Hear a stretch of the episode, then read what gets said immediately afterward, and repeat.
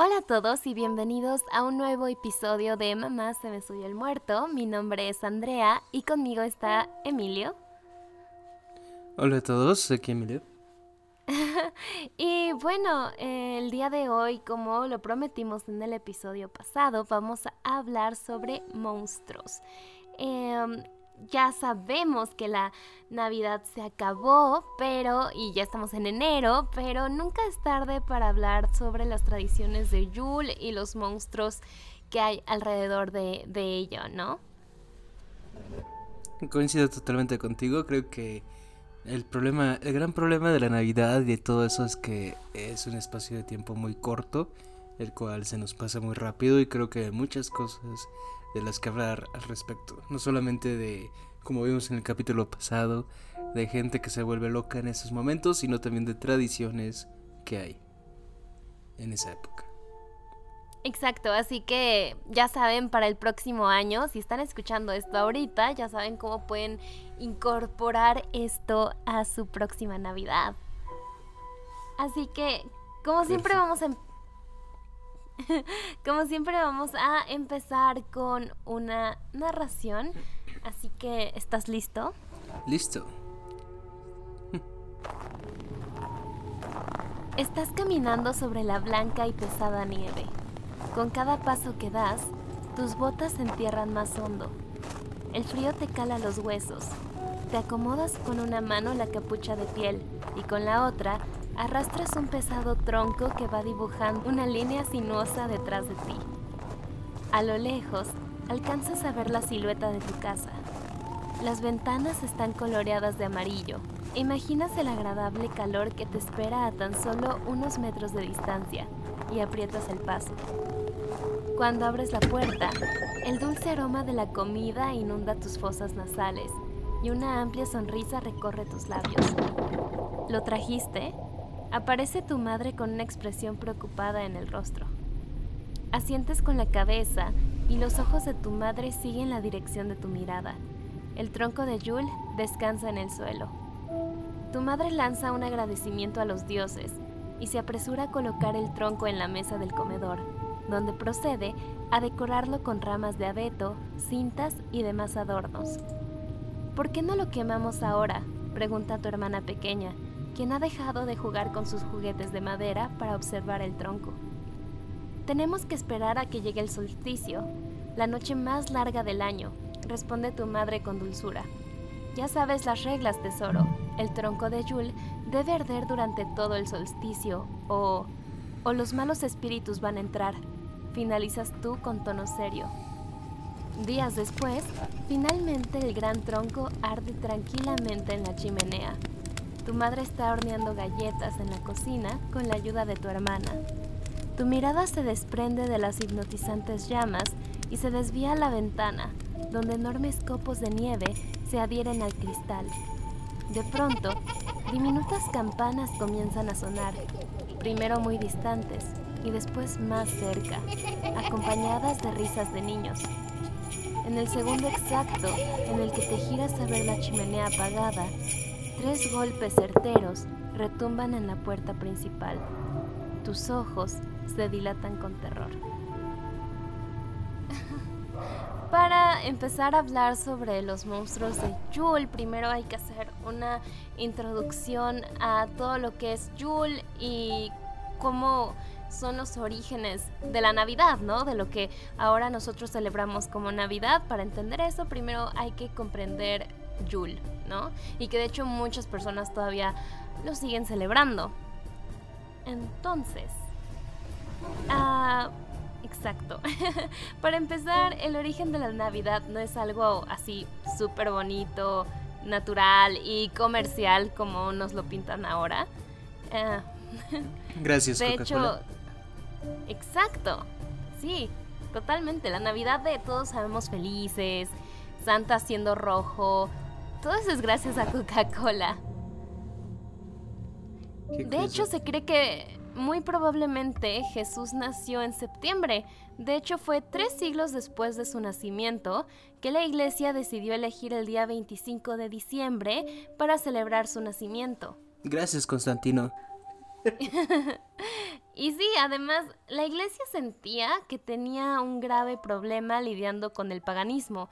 Entonces eligieron una fiesta pagana importante con una connotación similar para suplantarla y popularizar su propia fiesta. Y pues eligieron el solsticio de invierno, en donde se celebra el nacimiento del sol invicto, que duraba una semana. Y pues eran fiestas con mucho vino, orgías y fiesta loca, básicamente. se la pasaban bomba acá los jóvenes. Exacto, o sea, mucho mejor que la Navidad, ¿no? Ahora, bueno, por lo menos en México donde tienes que pasarla en familia y así. Sí, completamente. Y bueno, el solsticio de invierno es un acontecimiento que muchas culturas celebraban y eran consistentes en ello, ¿no? Este, y conscientes.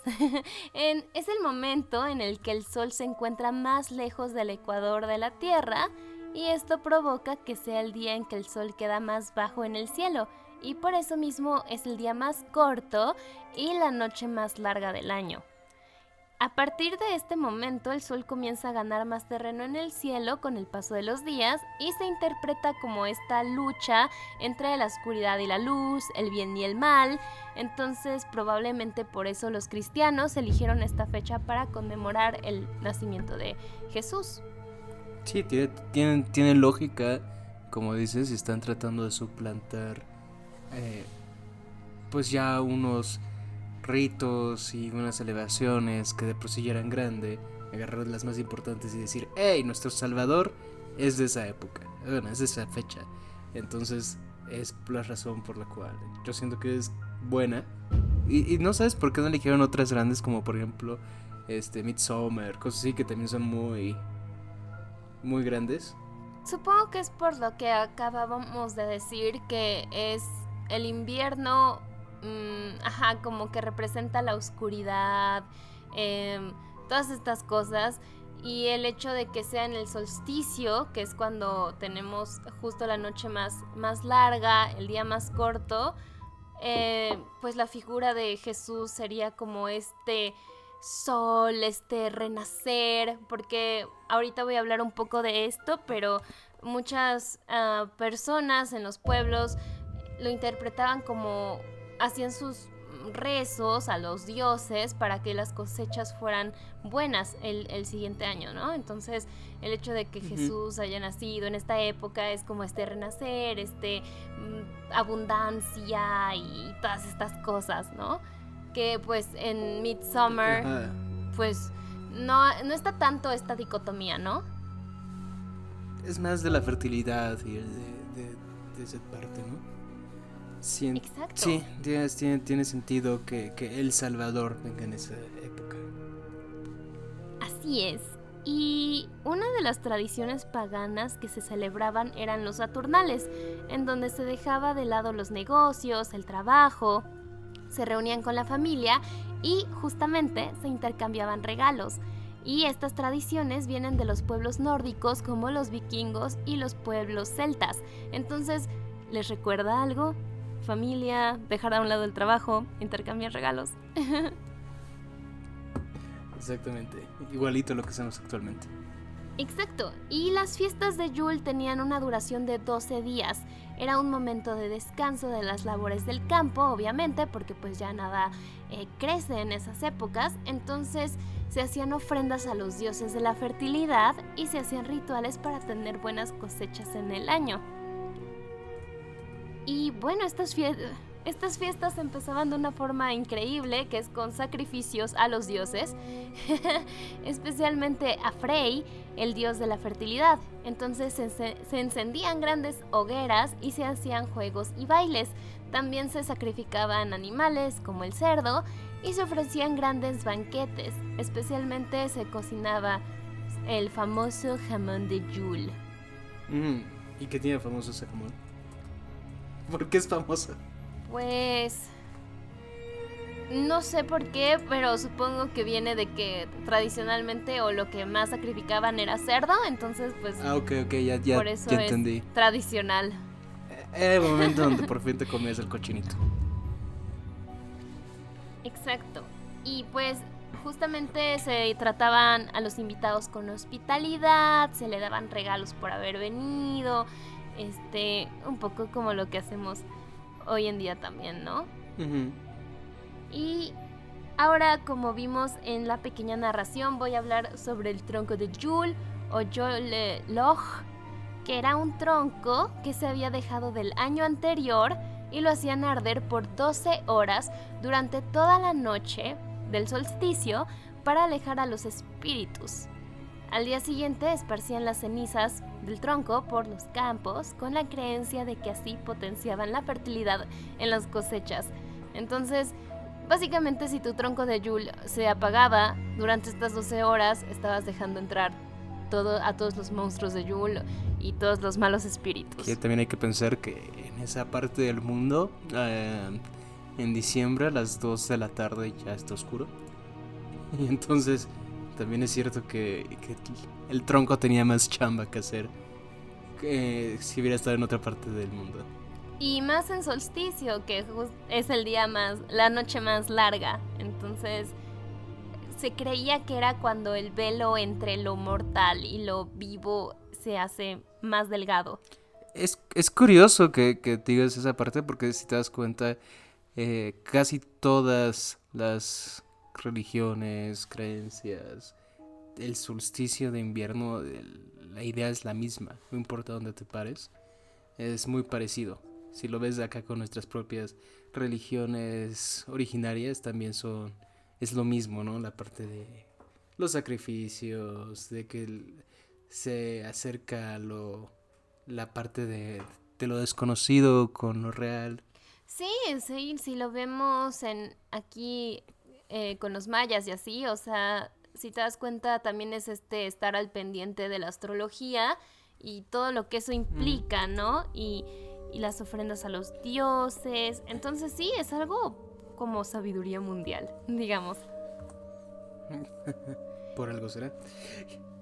Yo creo que es porque es real. Entonces, el próximo año voy a quemar mi tronco de Yule. ¿En dónde? En la chimenea.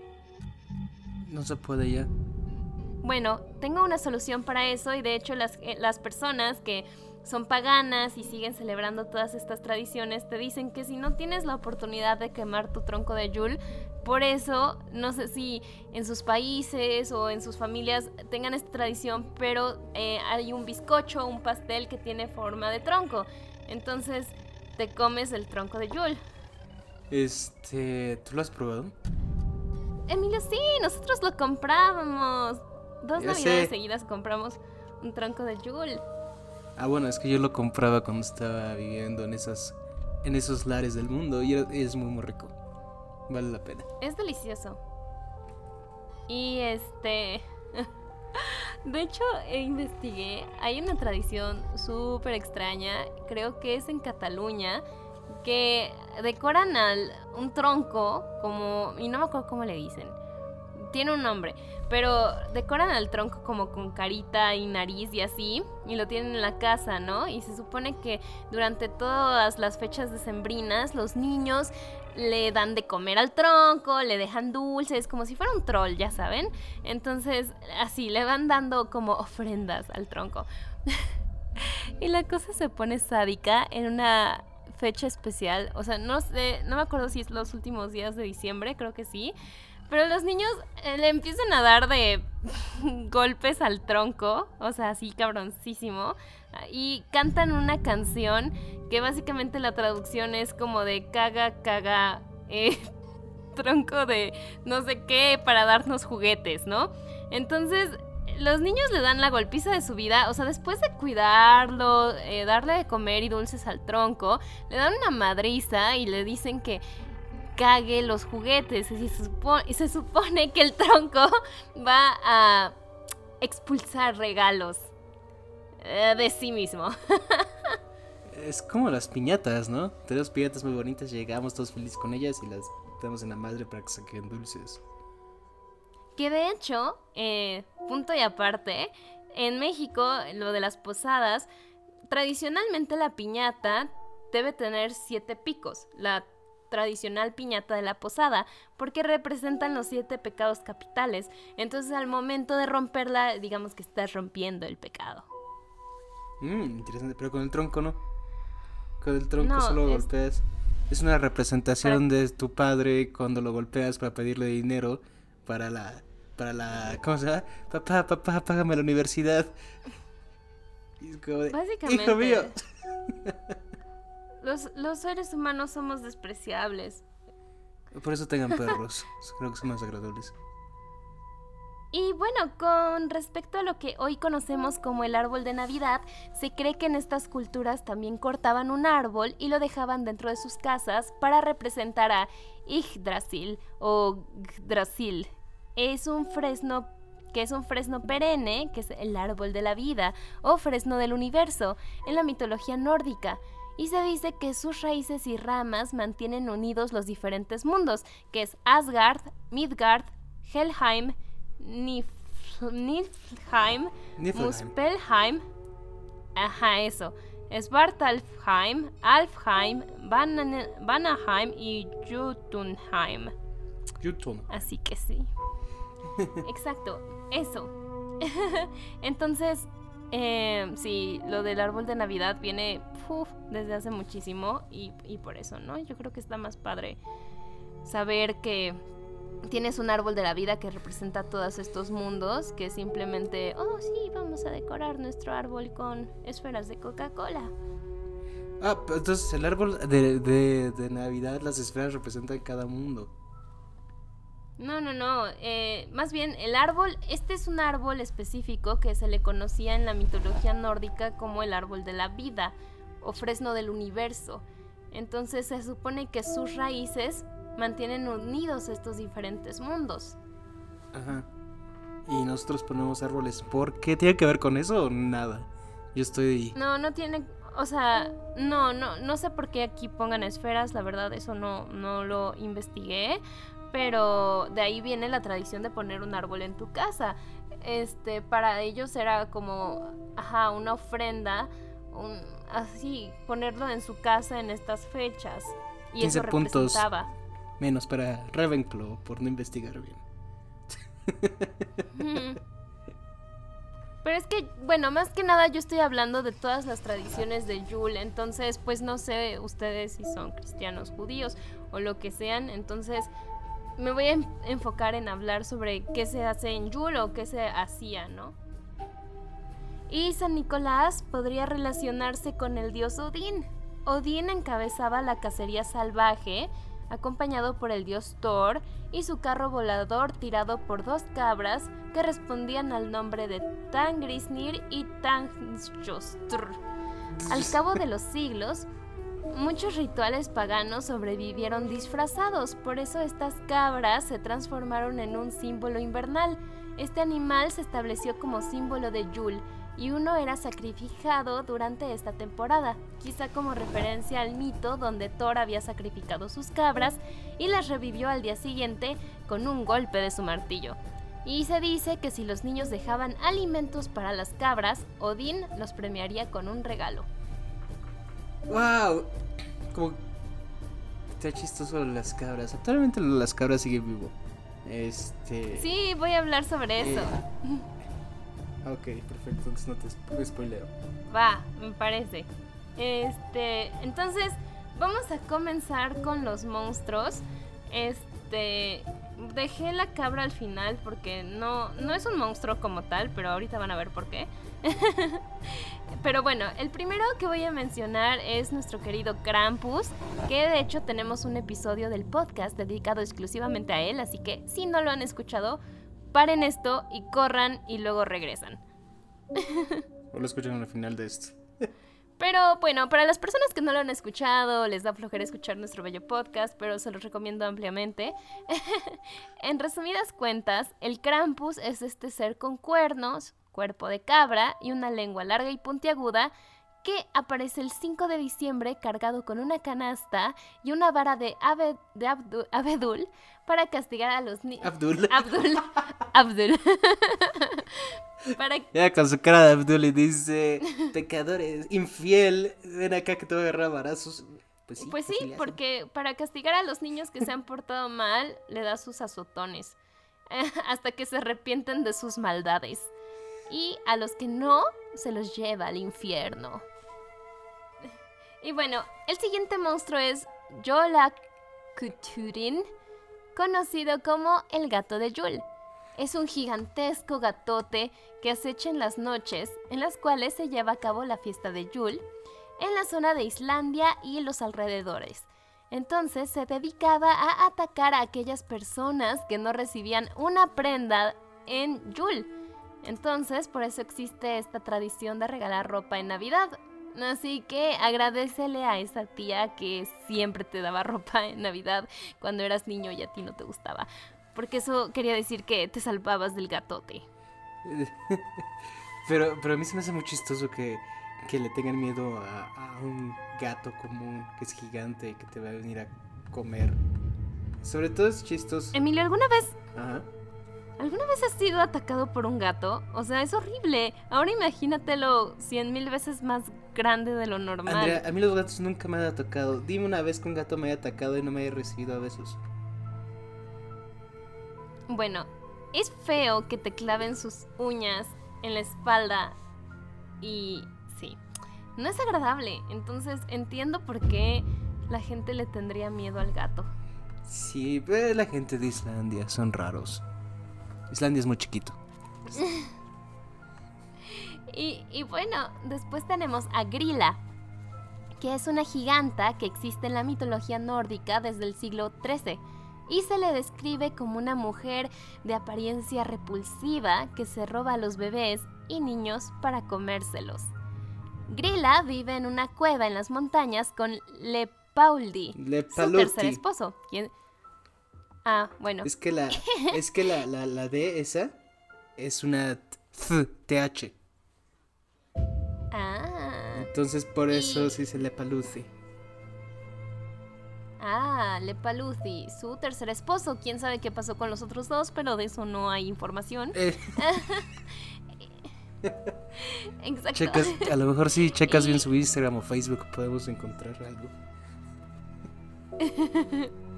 Y se dice que de hecho el gato de Yule es su mascota y tienen mm, 13 hijos que son trolls y se les conoce como los Yulelads. Y bueno, Grilla baja en las navidades a buscar comida para complementar su dica rie- di- rica dieta basada en Rica niños dieta. malcriados. En- y pero, mira, esto está en serio muy gracioso. Mm. En 1746, debido a que muchos padres eran incapaces de dormir por el miedo que sentían sus hijos, se anunció por todo el país que la giganta había muerto por su avanzada edad. En Islandia. Sí, no, espe- no especifica el país, pero supongo que sí. Este, te digo, son países muy chiquitos. Este. Qué curioso. Este. Se me hace muy curioso esa parte que, que traten de hacer eso porque los niños no pueden dormir. Exacto. Y continuamos. Los Yolas Beinar Nirlos o Yolelats son 13 de los 20 temibles hijos del horrible giganta Grilla y que tuvo con su tercer esposo Lepauthi. Lepaluzi. y su misión, ah, Lepaluti, y su misión era asustar a los niños y llevarse a aquellos que se portaban mal ante su madre, para que ésta se los comiera.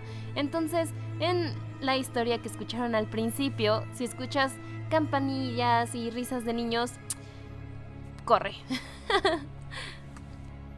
En 1746, cuando el gobierno islandés vio que los niños sentían mucho miedo por los Jolasveinar Nirlos y por su madre Grilla, y todos los monstruos de Yule decidieron asesinar a la madre, como ya dije, y cambiar la faceta de estos 13 muchachitos. Entonces pasaron de ser este estos monstruos o niños malcriados, feos, a ser como pequeños Papá Noels, como los enanos de Blancanieves, que les dejaban regalos a los niños. Qué curioso. O sea, lo trataron de volver este benevolentes. Porque yo estaba viendo una lista que hay acerca de los de los Yulats y con sus nombres, su lo que significa y lo que hacen. Y aparte llegan en diferentes días, ¿no? Llegan del 12 al 24 de diciembre y este y cada se quedan hasta el 6 de enero. Entonces, este está muy interesante. Exacto. Justamente el día de la Epifanía se van. Y, por lo que veo pues son este Stekiar Tower, que es el ship code que es el que molesta a las a, las, a los borregos que llega el 12 de diciembre. El 13 de diciembre llegaría eh. ¿Cómo se dice? Giliaur, que es el que se esconde en este. ¿Cómo se llama esto? Se esconde como en la maleza o en la tierra para este robar leche. Luego está Sturfur, que es muy chiquito y que se roba los las cacerolas, todo eso para robarse lo que se quedó dentro, o sea, siento que no las limpiaban bien. Luego el 15 de diciembre es uh, Torus Laikir, que es el que se, se roba las este o sea, se me está olvidando el español. se, se roba las cucharas para poder lamerlas. Están muy curiosas sus triquiñuelas, ¿no? Luego Potas Kefil, que se lleva lo que se quedó dentro de la olla. Ascales Ascalseikir, que se lleva, que se esconde debajo de la cama. Y que cuando alguien pone eh, su Askur, que es un tipo de bowl donde eh, que usaban para comer, como un tazón, lo roba este, se roba los, los tazones. Luego está Hurtaskelir, que es el que en la noche llegaba el 18 de diciembre al 31 y, y azotaba las puertas como si fuera un fantasma. Luego Skir Gamur, que este, se robaba el skir, que es yogurt. Fiugna Krekir, que es el que este, se robaba las salchichas. El 20 de diciembre. Klukhageir que le gusta mirar por la ventana. Era, era, un, era, era un Gatatefur, que este, se robaba el, el pan. Krokur, que se robaba la carne. Y Kertasniker, que se robaba las velas. Entonces, si te das cuenta. Son como pequeños poltergeists. Sí, exacto. Y se roban cosas que son este, útiles. Exacto. Entonces, sobre todo en una época de, esa época, ¿no? Porque son. Ah, son del siglo XVI, XVII. Son cosas que pues, la gente usaba normalmente. Exacto, exacto. Pero pues ya ven, ahora los, los convirtieron en enanos amables que te dejan regalos. Creo que casi todas las este tipo de culturas se volvieron muy amables. No sé por qué. O sea... Porque la iglesia le tiene miedo a lo pagano y lo asocian con algo malo, pero en realidad no tiene nada que ver. O sea, de hecho, al final les voy a dar como tips. Si ustedes quieren mm, celebrar un Yule pagano, eh, son cosas increíbles. Y es más que nada pues relacionado con estar en contacto con la naturaleza, con no sé, tu lado más espiritual y entonces son como rituales muy así de ve al bosque y enciende una vela, ¿sabes? O sea, no no es nada así como, oh, sí, invoca al diablo mañana y, ¿sabes? este, no, o sea, yo, me lo imaginaba de yo, o sea, mi comentario iba eh, iba dirigido con que todas estas culturas, si te das cuenta, sus sus ritos, sus leyendas, ah, su historia es muy violenta y si te das cuenta ahorita son países que son muy muy tranquilos, exceptuando Suecia, pero de ahí en fuera todos son muy tranquilos y no pasa nada. Así Exceptuando cuando hay un loco religioso en Noruega matando gente, pero de ahí en fuera podemos hacer un capítulo de eso. Pero de ahí en fuera no. En Suecia no, porque tiene el récord de bombas en Europa. El año pasado tuvieron 100 bombazos. Entonces, es interesante. Uy, sí. Y bueno, justamente en Suecia existe lo que se llama Julbok o la cabra de Yul, ¿Quién pedía regalos? Tiene una cuenta de Twitter. Eso está increíble. Y también... Ah, sí, de Twitter. Eh, ¿Quién pedía...? Sí, yo sigo la cuenta de Twitter. y pues esta cabra pedía regalos durante esta, esta festividad y fue asociado con las cabras del dios Thor, como lo explicaba hace unos minutos, y por lo que en su nombre se hacía una cabra de paja, simbolizando la última cosecha de grano. Entonces se consideraba, se consideraba que la última gavilla de trigo atada tenía propiedades mágicas, así como el espíritu de la cosecha, y se guardaba para las celebraciones de Yule. Actualmente se fabrican cabras hechas de paja sujeta con lazos rojos y se han convertido en adornos tradicionales navideños, pero tú puedes saber un poco más de eso, ¿no? Eh, la verdad es que yo vivía en una zona donde la gente no se queda mucho tiempo. Entonces, este. Eh, pero la cabra, lo que yo, he visto más es que. ¿Dónde era? Creo que fue en Estocolmo. Las tienen, este. Hacen una versión gigante de la cabra y la tienen por ahí paseándola. Entonces está padrísima y, hacen, y cantan alrededor de la cabra y sacas tus luces de Santa Lucía con Santa Lucía. Que, eso está medio creepy, Santa Lucía. Sé que no tiene nada que ver con los monstruos de Yule. Pero, fun fact, que tuve una amiga, me acuerdo que nos mandó un video en Instagram. ¿Qué onda con esto? Y se ve desde su ventana que está grabando. Serán las 6 de la tarde, pero pues allá es oscuro como si fuera la medianoche. Y se ve dos chicas vestidas de blanco llevando unas velas mientras cantan en medio de la noche. Y eso es una parte de la celebración de Santa Lucía, pero como buenos mortales de América lo vemos y decimos en la torre, esto parece película de terror. Entonces... ¡Qué genial! Yo quiero, yo quiero ver este video. Es que no sé si existe todavía, pero pregunto. Pero sí, este, la cabra pues, sí está padre. Si te das cuenta, si te metes a cualquier cosa de baratijas donde vendan eh, cosas para turistas, este, llaveritos exageradamente caros, pues la encuentras mucho. Es una de las cosas que encuentras junto con renos y los alces. Eso está genial. Y se dice que estas cabras traen buena suerte al hogar y debe tener un lugar de honor durante la temporada. En algunos lugares se mantiene la costumbre de guardar papelitos con deseos entre su cuerpo de paja y después se le prende fuego, con la esperanza de que las peticiones lleguen hasta los dioses a través de la ofrenda.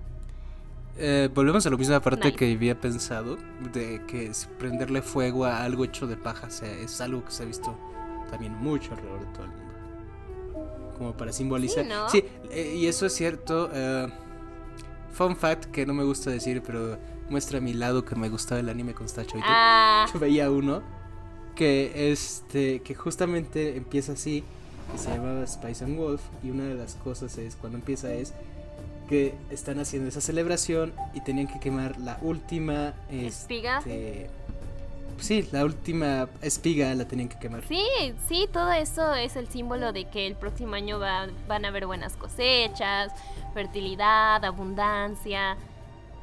Y sí. Y este, y bueno, lo que decía Emilio, hay versiones grandes o enormes con frecuencia que son expuestas en algunas ciudades durante la temporada de Navidad. Y esta es una tradición que comenzó en los años 50. Y en Suecia el lugar que encontré, que es así como el más famoso donde está esta cabra, se llama... Gefle. Gefleboken. Gefle. Y el Boken. Gefleboken. Ah, ese la Jeff es una figura de casi 20 metros de altura que se instala en el centro de la ciudad de Gefle, en Suecia. Gefle. y se exhibe a partir del primer día de Adviento, cuarto domingo anterior a Navidad, y de acuerdo al cristianismo de Occidente, que corresponde a finales de noviembre o principios de diciembre, eh, dependiendo del calendario. Pero sí, pueden, vamos a subir imágenes a nuestro Instagram para que puedan ver todos los monstruos y la bonita cabra. de paja. Exacto. Además está genial porque hay personas que se disfrazan de la cabra y, iban y pedían dulces en las casas, entonces eso está genial. Sí, este, y siempre es chistoso porque la cabra se construye, según yo, desde el 86, allá en Jeffle. Entonces está, está chistoso que tengan sus cositas de la cabra todos los años y te digo, tiene es altísima porque eh, normalmente mide casi los 10 metros. Wow. ¿Y también le prenden fuego o ya no? este, es una muy buena pregunta porque no sé si le prendan fuego. Este. O solo a las versiones minis. porque imagínate, un incendio de 10 metros. Mira, hay una lista del 66 hasta actual de lo que se le ha hecho a la cabra de Jules desde entonces. Y este... Y tiene explicación de qué hicieron alrededor. Mira, sobrevivieron las del 67 y las del 68. Pero normalmente las queman. Y este... Y por ejemplo, normalmente cuando las queman es por gente idiota. En 1970, dos, este ¿Cómo se llama? Dos adolescentes ebrios la quemaron. Ay, no. En el 71 la rompieron en pedazos. Este, para que no la quemaran. En el 72 se colapsó. En el 73 la robaron. Ay, no. Y te metieron a la persona a la cárcel por dos años. 74 de nuevo por fuego. 75 de nuevo se colapsó porque estaba Imagínate. pesada. En el 76 un Volvo se la llevó, o sea, un Volvo chocó contra la, contra la cabra y se, y se cayó la cabra. Este, en el 78 la golpearon, o sea, la patearon hasta que se rompió. 79. Este. Se. Se le dio fuego cuando la estaban construyendo y la volvieron a hacer, pero ahora que era antifuego. Mm. La del 81 sobrevivió. Este. Y ahora, por ejemplo, en el 85 ya pusieron gente de Securitas, que es este seguridad privada allá en Suecia, famosísimos para cualquier persona que haya vivido allá. Y este y y sí, entonces parece que está, tienen ya su, su esa parte, ¿no? Normalmente a veces sobrevive, 88 también sobrevivió. Este, y en el 88 fue la primera vez que se empezaron a hacer apuestas si la cabra iba a sobrevivir o no. Ay, no, qué, qué feo. Imagínate al, a la persona que metieron a la cárcel así de, ¿qué estás haciendo aquí? Ah, quemé una cabra de paja. La muerte, Andrea, la muerte. y pues bueno, ¿ustedes qué opinan de las celebraciones de Yule? ¿Les gustan más que las tradicionales navideñas? Ah. ¿Les gustaría intentarlo? Este, les vamos a dejar en la cajita de la descripción eh, un sitio web del que saqué un montón de información y está increíble y te da como consejos si tú quieres empezar a celebrar Yule. Entonces, por ejemplo, si no, lo que decíamos, ¿no? Si no puedes quemar tu tronco en el solsticio, puedes comerlo o si no, o sea, bueno, hacer un pastel. y si no, este, lo puedes decorar y eso es algo que se ve mucho como en las decoraciones de centros de mesa, que tienes el tronco y le puedes poner velitas, listones, este y plantitas, ¿no? Este, y también hay como varias meditaciones para empezar el solsticio, porque otra vez es esta época como de la transición de la muerte a la vida, lo bueno y lo malo. Entonces hay un montón de, de meditaciones que, que, puedes hacer y recomiendan un montón de libros. Este, como para adentrarte al mundo pagano. Y uno de los libros que se ve más interesante se llama La, la Bruja Verde, pero tienen muchísimos más, tienen como un montón de bibliografía alrededor y pues está lleno de eso. La Bruja Verde no era la de Mago de Oz que se deshacía bajo el agua. No, hermano, no. Pero bueno, eh, será interesante para nuestros amigos que quisieran saber ¿Qué le pasó a la cabra de Yule? ¿Qué crees que le pasó a la cabra de Yule este año? La quemaron. una persona de 40 años fue arrestada por quemar a la cabra por primera vez desde 2016. No manches. Ay, a mí me gustaba la cabra, estaba bonita la de este año, me gustó mucho. Y aparte, lo que me gusta que hacen es que el Twitter lo hace de tal forma que es como si la cabra tuviera voz. O sea, es como si la cabra titeara. Entonces, ¿qué tuiteó, persona. ¿qué tuiteó cuando la quemaron? No sé, Andrea, no supe. mi, feedback de Twitter parece que me le valió cacahuate o está lleno de cosas, pero ya no ¿Te imaginas como, oh no, me quemaron hoy, un señor de 40 años? Ah, mira, ahí te va lo que pusieron. No, es literalmente el, peor sentimiento estar en llamas. Pero ah. regresaré más fuerte. Y, en vez de poner, hace un.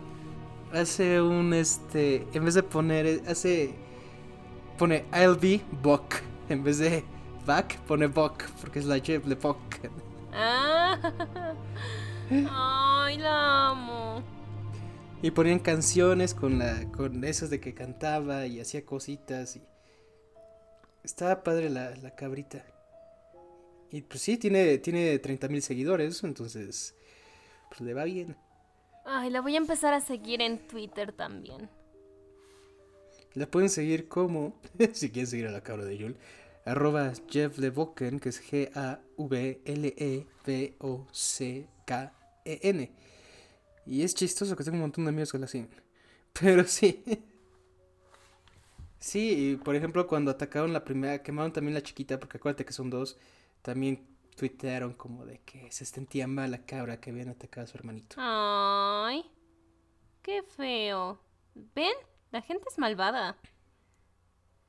Y bueno, eh, no se olviden de seguirnos en nuestras redes sociales y dejarnos sus comentarios sobre qué les parecieron estos, estos monstruos de Yule, esta tradición de Yule. Y sí, estamos en Twitter como arroba el muerto podcast, ¿sí, no? Sí.